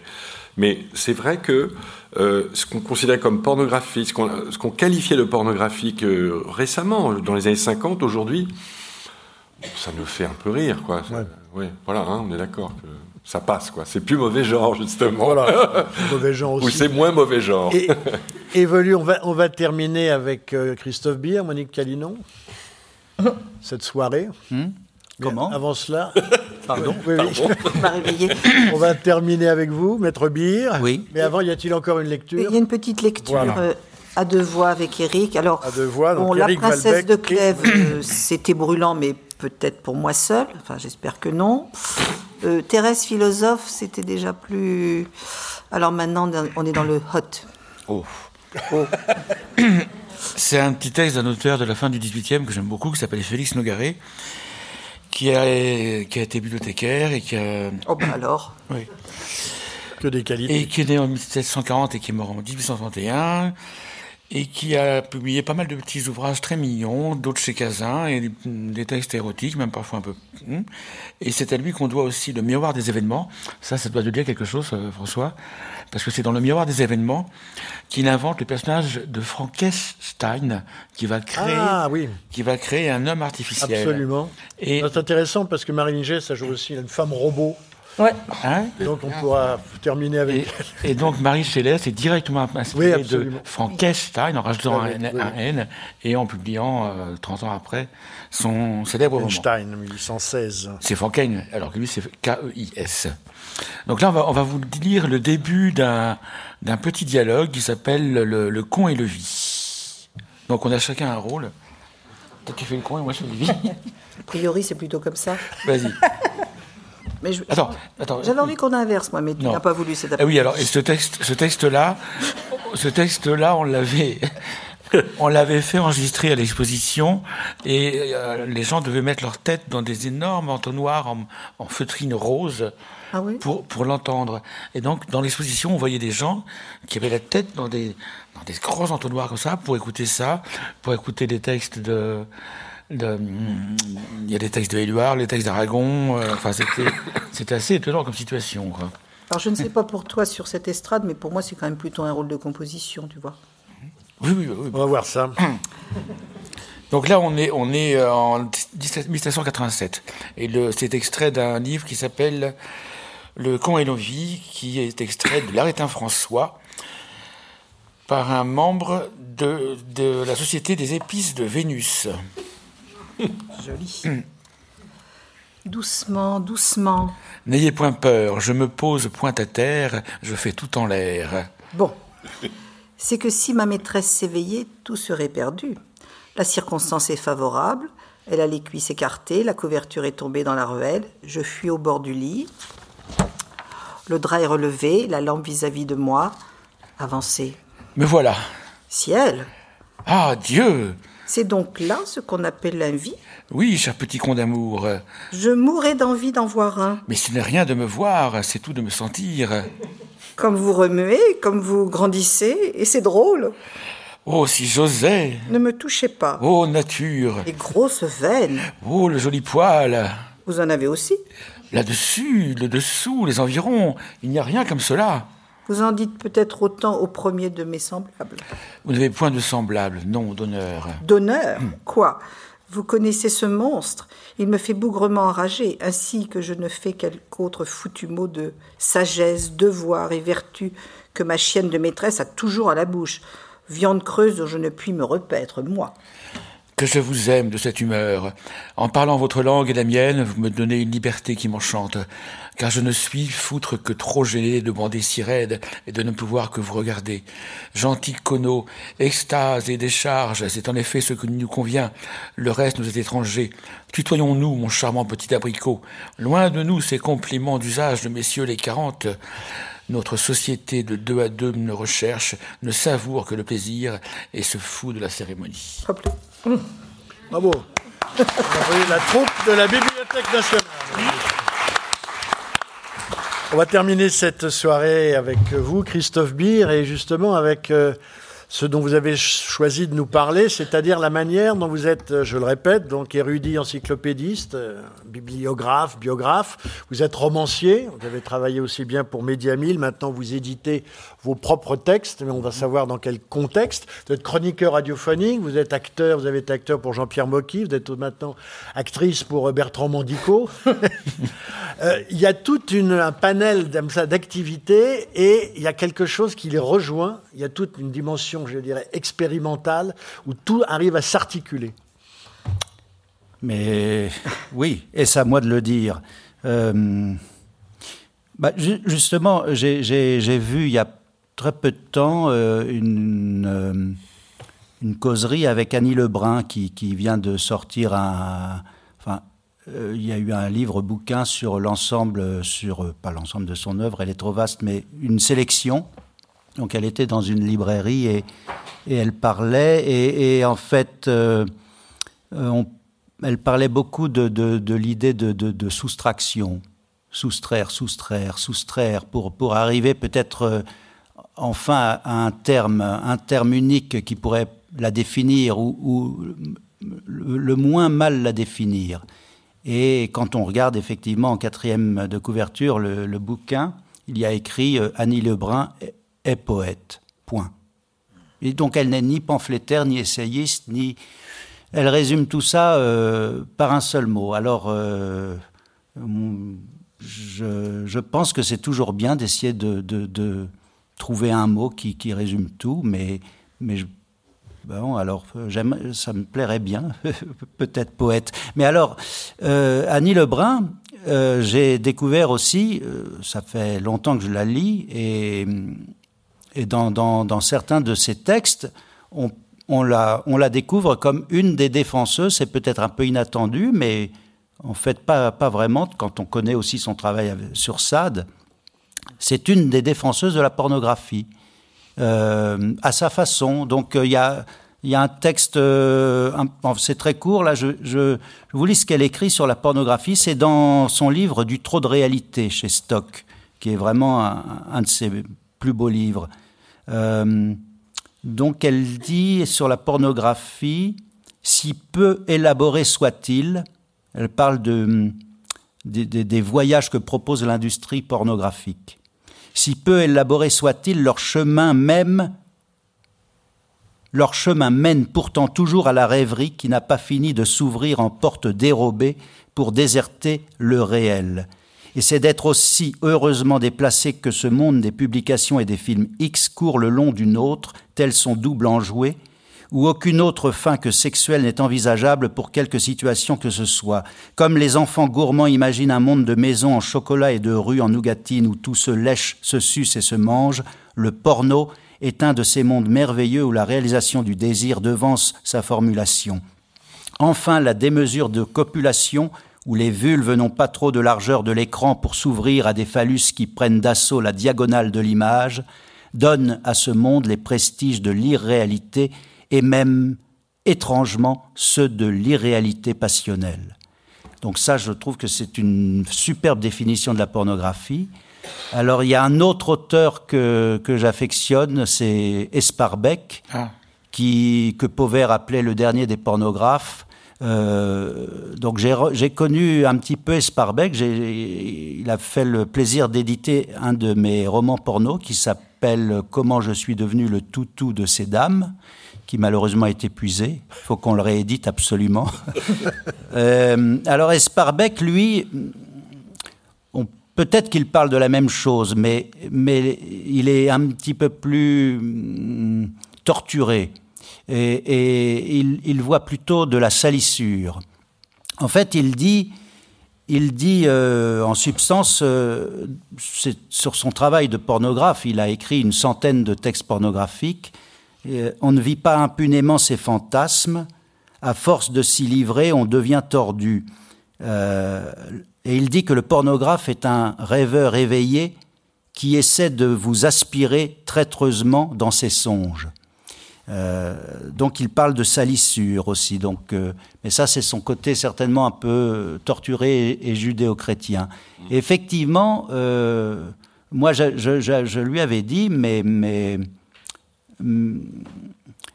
en fait, le lecteur aussi, le lecteur, ça, il parlait de son expérience d'auteur, mais le lecteur aussi peut se sentir sali ou, tiré dans ses songes, ou alors, ou alors trouver dans la pornographie matière à déserter le réel, pour reprendre la formule d'Annie Lebrun que je trouve. Euh, d'ailleurs, je me demande si ça n'est pas peut-être une tentative de définition de jouir, déserter le réel. Euh, puisque le réel, je pense, nous empêche de jouir. Donc déserter le réel. Et alors, c'est vrai que, alors devenant écrivain, en fait, d'abord il y a eu un livre. J'en parle dans un, dans un bouquin, L'obsession du Mato Grosso, euh, qui est une sorte d'autobiographie d'une obsession que j'ai. Euh, et à 14 ans, je, découvre dans un supermarché euh, pendant que mes parents font des courses. Et je vais. Alors nous sommes en 1982. C'est une époque où il y avait tous ces romans de poche qui maintenant sont dans les collections de pornographie, pas dans l'enfer, mais dans les collections pornographiques. Il y avait plein de romans de poche comme ça en 1982. Euh, C'était encore une époque où, où l'imaginaire n'avait pas déserté le, notre réel. Parce que là, maintenant, notre réel commence à s'appauvrir et on manque d'air. Euh, Annie Lebrun parle souvent de, l'air, euh, de, se sentir asphyxié. Donc, euh, elle est tout le temps à la recherche de, de, ces, ces, ces terrains où, où on a encore un peu de liberté pour, pour respirer. Respirer comme les poètes. Et donc, euh, la poésie s'est invitée à moi à 14 ans avec un petit ouvrage qui coûtait 5 francs parce qu'il était dans une corbeille de livres de solde, Attelage humain. Alors la couverture était intrigante puisqu'on y voyait euh, un homme et une femme euh, attelés, harnachés, il y avait une petite aigrette sur leur tête et puis le dessin était coupé mais on voyait des rennes, il y avait un mort. Je dis tiens mais c'est bizarre ça. Bon, j'ai trouvé ça curieux. Enfin, d'ailleurs, je, dois être un petit peu ému de vous en parler parce que curieux n'est pas le mot. Je, trouvais ça, au contraire, excitant. Euh, ça m'a complètement, ça m'a saisi. Je l'ai acheté immédiatement. Euh, je suis passé à la caisse. Puis après, je suis revenu après dans le, dans le magasin, l'air de rien, euh, pour continuer de faire ce que j'avais c'est-à-dire, j'allais tout le temps lire. Mais à cette époque, on, voyait des tas de choses dans ces, dans ces supermarchés. C'était incroyable. Euh, c'est comme ces rues de Nougatine dont parle Annie Lebrun dans son texte. Là, il y avait, y avait les brigades mondaines aussi. Extraordinaires, les brigades mondaines. Pour, pour uniquement les, pas les passages policiers, mais, mais les passages euh, où les les antagonistes étaient tous des sadiques avec des idées tordues. Bon, ça, ça faisait partie de l'éducation sexuelle de, certains lecteurs à l'époque. Et donc, euh, j'ai lu ce livre qui a répondu à mes espérances. En fait, je ne savais pas ce que j'allais lire. J'ai découvert un monde complètement fascinant pour moi, qui était le monde d'un univers de fantasmes avec des gens qui, euh, qui, tombaient dans des pièges, avec donc euh, des personnages euh, bah de tous ces grands sadiques du marquis de Sade. là, c'était une sorte de, de, personnage un peu dévoyé dans une littérature beaucoup plus populaire. Ça n'était pas le style du marquis de Sade. Et puis, leur bonheur, c'était de d'atteler des gens à des carrioles et puis de les cravacher pour faire quelques mètres. Enfin, en littérature, on, fait plus que quelques mètres. Parce que c'est vrai que ce fantasme, euh, certains essayent de le réaliser, ils, arrivent à. C'est pas évident, hein. c'est pas évident de, de courir comme ça, harnaché. Et donc, en littérature, on a cette chance de pouvoir faire des kilomètres euh, sur, sur un attelage. Et, donc là, il y a eu une véritable une marque. Alors, euh, pas une salissure. Moi, je suis plus dans, le côté joyeux de Dany Lebrun. Il y a une porte dérobée qui s'est ouverte à moi sur un monde euh, de, de folie ou de rêve. Et qu'est-ce qui s'est passé euh, Alors oui, là, il s'est passé quelque chose d'incroyable, c'est que je suis devenu collectionneur. J'ai voulu, parce que j'ai découvert que ce livre faisait partie d'une collection et je suis extrêmement jaloux de mes voisins parce que ils ont la quasi-totalité des ouvrages de cette collection. Moi, ça fait 20 ans que je cours après. Il m'en manque encore quelques-uns. C'est une collection, euh, l'éditeur s'appelait la Select Bibliothèque. Il, en a édité 98, de 1906 à 1939. 98 volumes avec des titres aussi affolants que Taille de guêpe, Écurie humaine, euh, la lionne en fourrure. Oui, c'est celui-là que je n'ai pas, qu'il faudrait absolument. inutile, inutile d'insister, Christophe. alors, il y a eu, c'était des titres. Alors, à l'époque, je voyais les titres et je, je n'avais pas les livres en main. Je me suis lancé dans une collection complètement folle et qui, qui, a pris, euh, qui a pris encore plus d'ampleur en arrivant à Paris, à courir euh, partout dans tous les sens. C'est ce que je raconte dans, dans ce bouquin. Euh, à, à, chercher tous les livres euh, de, de, cette maison d'édition. Et c'est comme ça que je me suis aussi intéressé à la littérature de flagellation, dont elle faisait partie. Mais ce que j'appréciais, c'était que cette collection était toujours borderline, allait dans des, dans des endroits que les autres... La, la littérature de, de flagellation, c'était toujours des, des, romans de fessées, des trucs dans, dans les collèges, des choses qui pour moi étaient trop convenues, un peu ennuyeuses. Là, il y avait des garçons qui étaient travestis par des dames autoritaires. On les, elle les forçait à se travestir. Les Anglais appelleraient ça le forced cross dressing. Euh, il y avait des histoires de, de métamorphose, euh, des corps qu'on transforme. Donc euh, j'étais un peu fasciné par tout ça. Et alors la, la, la folie est telle que j'ai voulu en savoir de plus en plus, savoir qui était derrière cette machine incroyable. Il y a un certain Don Brennus Alera. Et puis, euh, on a longtemps cru qu'il s'appelait Roland Brévan.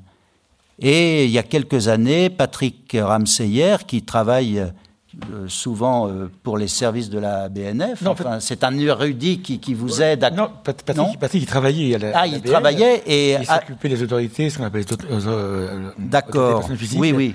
Et, et à sa retraite, il a, il, il a, a repris de plus belle son, bah, son, il son travail. Il continue à tout le monde en cherchant les dates et les, les, les pseudonymes, etc. Voilà, donc les, oui, c'est grâce à Patrick ouais.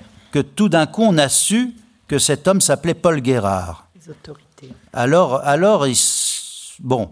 Ah, c'est comme un, petit fil tout d'un coup qu'on est d'une, on, hop, on tire sur un fil pour pour en savoir encore plus. Et puis donc avec un nom, tout d'un coup, on a sa date de naissance, sa date de mort. On, découvre que l'homme est, mort en 19, en, à 93 ans, 1968. Ah, donc de 39 à 68, on ne sait pas ce qu'il a fait vraiment. C'est un grand mystère. Et puis, euh, je suis allé au cimetière d'Avalon sur sa tombe. Ah, tiens. Alors là, je ne sais pas pourquoi j'ai fait ça, mais c'est comme une aventure comme ça qu'on qu qu poursuit.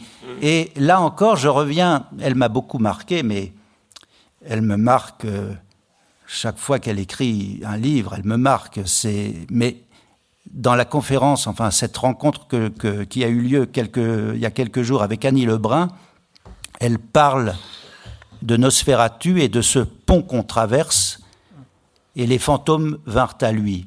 euh, a traversé le pont, les fantômes vinrent à lui. C'était la phrase d'intertitre euh, traduite en français. Le, la, phrase allemande était beaucoup moins belle, beaucoup moins mystérieuse. Le traducteur français de l'intertitre. Le carton français qui est beaucoup plus poétique. Voilà. Donc, passer le pont, les, fantômes, vinrent à, lui. Vinrent à sa rencontre. Et alors, c'est vrai, qu'est-ce qu'on peut aller trouver dans un cimetière?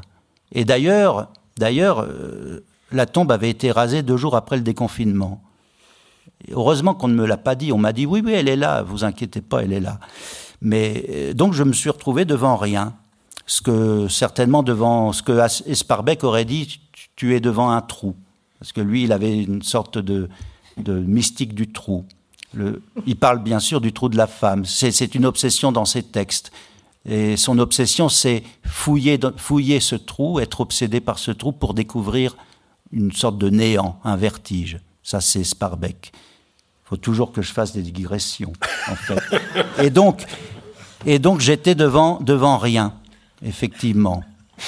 Et, et, devant ce rien, ce sont les fantômes qui vinrent à moi. Les fantômes. En fait, je me suis dit, Paul Guérard est en train de me dire, bon ben voilà, tu es bien avancé maintenant. Tu, tu, tu, es là, euh, là, tu, tu, vois bien que je ne suis pas là. Euh, enfin, moi, je suis, comment dire, euh, je ne crois pas, je ne crois en, rien de, de, de, ce genre de choses. Hein. Je, mais c'est bizarre, j'y suis allé quand même. Et, et il, me, il, me, dit, bon, bah, voilà, il n'y a rien, il n'y a rien. Bon, alors maintenant, tu n'as qu'à écrire, tu as qu'à faire le 99 et le 100 et le 101. Et comme ça, tu seras aussi dans la BNF comme moi. J'ai l'impression qu'il me disait ça. Enfin, c'est après, coup. En tout cas, l'impression très nette que les fantômes venaient à moi. Les fantômes, c'était Miss Stone, cette, milliardaire excentrique qui attelait ses, amis en, déconfiture financière à ses carrioles dans le Mato Grosso, dans Attelage humain. Tous ces fantômes, je me rendais compte qu'ils étaient vivants. En fait, ils étaient là. Les, les personnages, c'est la force de la littérature, nous, on meurt, mais les personnages sont là.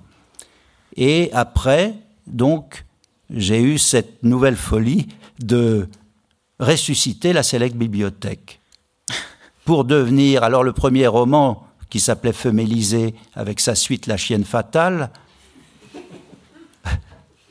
je les ai apportés si vous voulez les acheter. Ils sont dans ma petite valisette. Euh, ils sont au dépôt légal. Ah, ah, oui, ils sont au dépôt légal. Oui, j'ai tenu à faire exactement comme mon aïeul. Parce que je les ai signés d'Ombrenus à l'Érafis. Bon, si, si, c'est au dépôt légal. Euh, comme lui. J'aurais préféré même être à côté de lui dans l'enfer, mais peut-être que ça va s'arranger ce soir. Il y a quelqu'un qui s'en occupe. bon, bon. Euh, mais ça, c'est de la coquetterie de ma part. Mais, mais ça me semblerait logique d'être avec les autres Select Bibliothèques. Oui, donc, euh, il y a eu cette folie de, d'entrer de, comme ça dans ce monde pour, pour redémarrer cette machine, comme si j'en étais un peu le dépositaire. Ça veut, et je me suis rendu compte que que depuis l'âge de 14 ans, peut-être que c'était le mot est un peu ronflant, mon destin, je ne sais pas. En tout cas, il y, a, eu une espèce d'impulsion comme ça, folle, qui m'a conduit euh, de fil en aiguille devenir collectionneur, etc. Et puis maintenant, euh, au point où j'en suis, d'écrire les autres romans. Le dernier vient de sortir, il s'appelle Fleur de Mal. C'est d'ailleurs un, livre sur l'obsession du, du phallus l'obsession de l'homme pour le phallus. Et ce que je voulais dire aussi, toujours avec en référence avec Esparbeck, et on va conclure sur cette euh, c'est que c'est que je crois que je crois que il faut avoir cette cette espèce de dynamique, une sorte de folie, euh, surtout si on veut déserter le réel. Euh, il faut être il faut écrire les choses parce que c'est une nécessité. Et dans le domaine de la pornographie ou de l'érotisme, je ne crois pas à tous ces écrivains qui disent, écrire avec leurs deux mains. C'est ce que disait Françoise Ray. Je crois qu'on ne fait pas de bons livres pornographiques si on écrit avec les deux mains. Euh, je veux dire par là tout simplement de façon extrêmement euh, crue que qu'on écrit aussi avec avec son sexe. Et mais ça n'est pas tout à fait. on ne va pas jusqu'au plaisir. Je crois que l'écriture est, une affaire de désir. il faut qu'il y ait une tension, une extraordinaire tension pour, pour pouvoir écrire constamment euh, et pour pouvoir euh, accueillir ces fantômes qui viennent à vous. Euh, c'est comme une sorte de transe. Et ça me fait penser aussi, et alors je vais finir puisqu'il faut finir. Hein. On va finir en beauté. On va finir en beauté. si on veut Rassurez-vous. vos livres. On va, on va finir en beauté avec une anecdote qui n'a rien à voir avec la littérature, mais avec l'opéra. Euh, il y avait euh, alors un pianiste que, que vous connaissez certainement parce que c'est un des pianistes les plus... Alors là aussi, j'emploie ce terme de folie. Ce type était quand même fou, oui, je crois. Il était habité. Il, avait faisait du piano par nécessité. Euh, c'était Arturo Benedetti Michelangeli, qui avait l'habitude d'ailleurs, on dit qu'il a fait autant de concerts annulés enfin les a, si on peut dire qu'il les a fait, il a annulé autant de concerts qu'il en a, qu'il en a joué. Bon. Et donc, euh, il joue, euh, je ne sais plus quel morceau, du Debussy peut-être, euh, trois morceaux, magnifiques. La salle est en extase. il y a aussi l'extase de l'autre côté, hein, l'extase du spectateur, du lecteur. La salle est en extase, applaudit à tout rompre. Il part en coulisses. Et puis, il ne veut pas revenir. Et on dit, mais maître, maître, maestro, maestro. Mais le public, nous, pour la suite, il se, et il se retourne et dit, je ne peux pas continuer, j'ai joui. Alors, est-ce que c'était pour lui une façon habile d'annuler en cours de route son... Mais bon, je veux vous dire que, en fait, euh, dans l'écriture, c'est pareil. Si vous écrivez un roman porno et que vous jouissez en cours de route, euh, il faut arrêter euh, l'écriture et puis reprendre le lendemain. Euh, il y a toujours cette espèce de tension permanente dans l'écriture et je crois que c'est le secret des, livres érotiques et c'est ça que les spectateurs essayent de trouver dans un, dans un roman érotique, c'est que tout d'un coup, on sent qu'il y a quelque chose qui est investi. Et c'est pareil au cinéma, il y a des actrices qui crèvent l'écran parce qu'elles sont investies, d'autres où il se passera jamais rien et, et, elles seront jamais collectionnées avec acharnement comme c'est le cas euh, parfois de j'ai vu à des signatures de Marilyn Jess des hordes de fanatiques qui étaient là tout transis pour avoir une petite dédicace. Bon ça ce n'est pas innocent c'est parce que elle a traversé cette période des années 78-85 avec une énergie et certainement qu'elle offrait aux spectateurs cette notion capitale de déserter le réel. Voilà ce que je peux vous dire.